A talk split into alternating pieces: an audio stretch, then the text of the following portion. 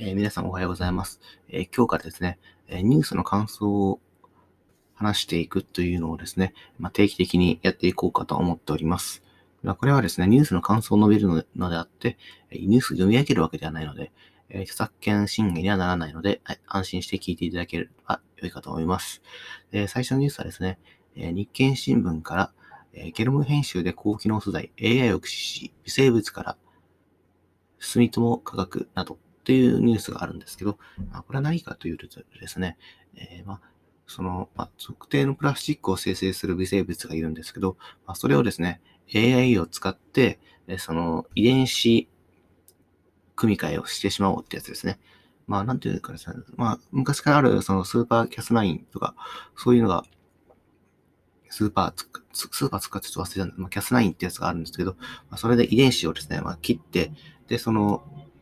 えー、タンパク質で接合するタンパク質があるんですけど、そこそこつけるみたいなのが、えー、まあ、あるんですけど、そういうのがを使ってですね、遺伝子組み換えするというのがあるんですけど、まあ、これはそれを使ってるかっていうのはちょっとニュースから、えー、拝見する限りは、え、ちょっとよくわからなかったんですけど、え、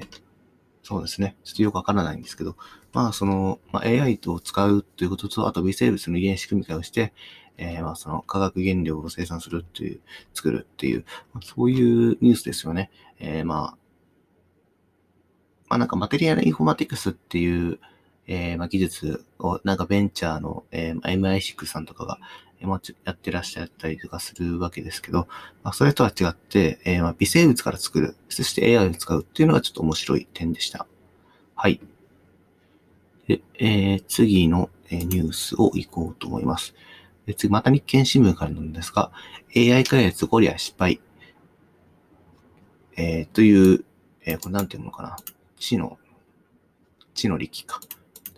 えーと、AI 開発ゴリラ失敗、知の力の危うさを悟るという、まあ、ニュースが、えー、日経新聞だったんですけど、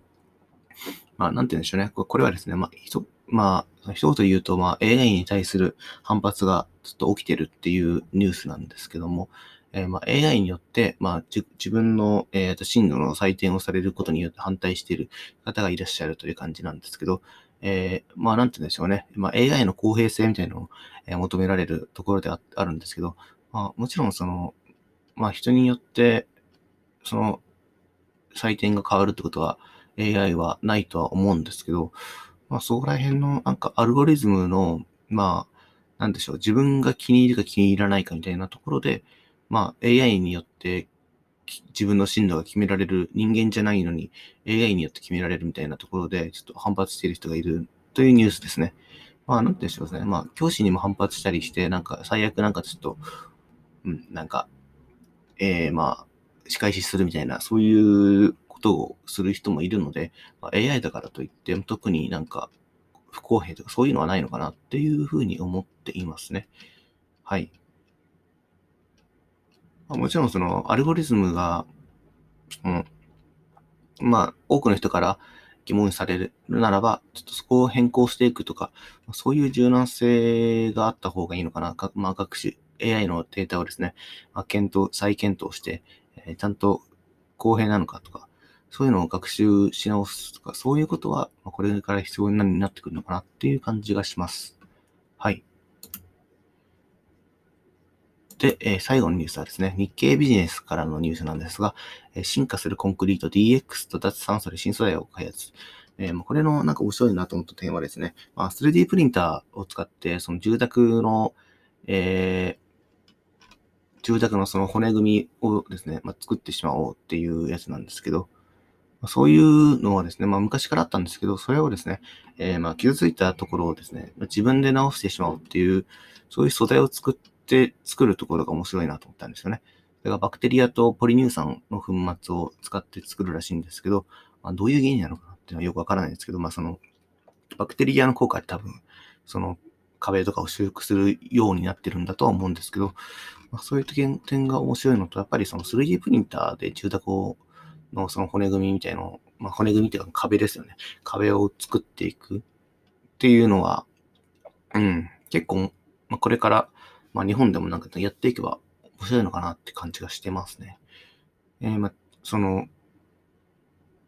まあ、なんて言うんでしょうね。その、まあ、短期間で作れるっていうのと、まあ、セッティングするのは大変だと思うんですけど、短期間で作れるっていうのとは、その、えっ、ー、と、まあ、なんでしょう、R っていう、その、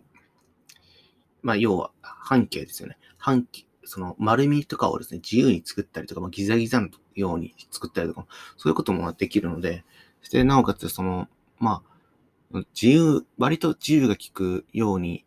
印刷できると思うんですよ。で、そういう点で、まあ、その設計のデザインの、えー、新しい可能性があるのかなっていう点で、ちょっと興味深い分野ではありますね。はい。まあ、えっ、ー、と、今日はあれだね、今日はですね、まあ、3つの、えー、ニュースを見ました。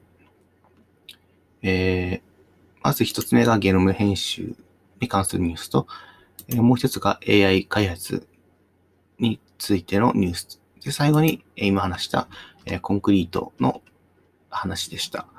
えー、まあ、こういうのを定期的にやっていこうと思いますので、えー、よろしくお願いします。では、これで今日も一日頑張りましょう。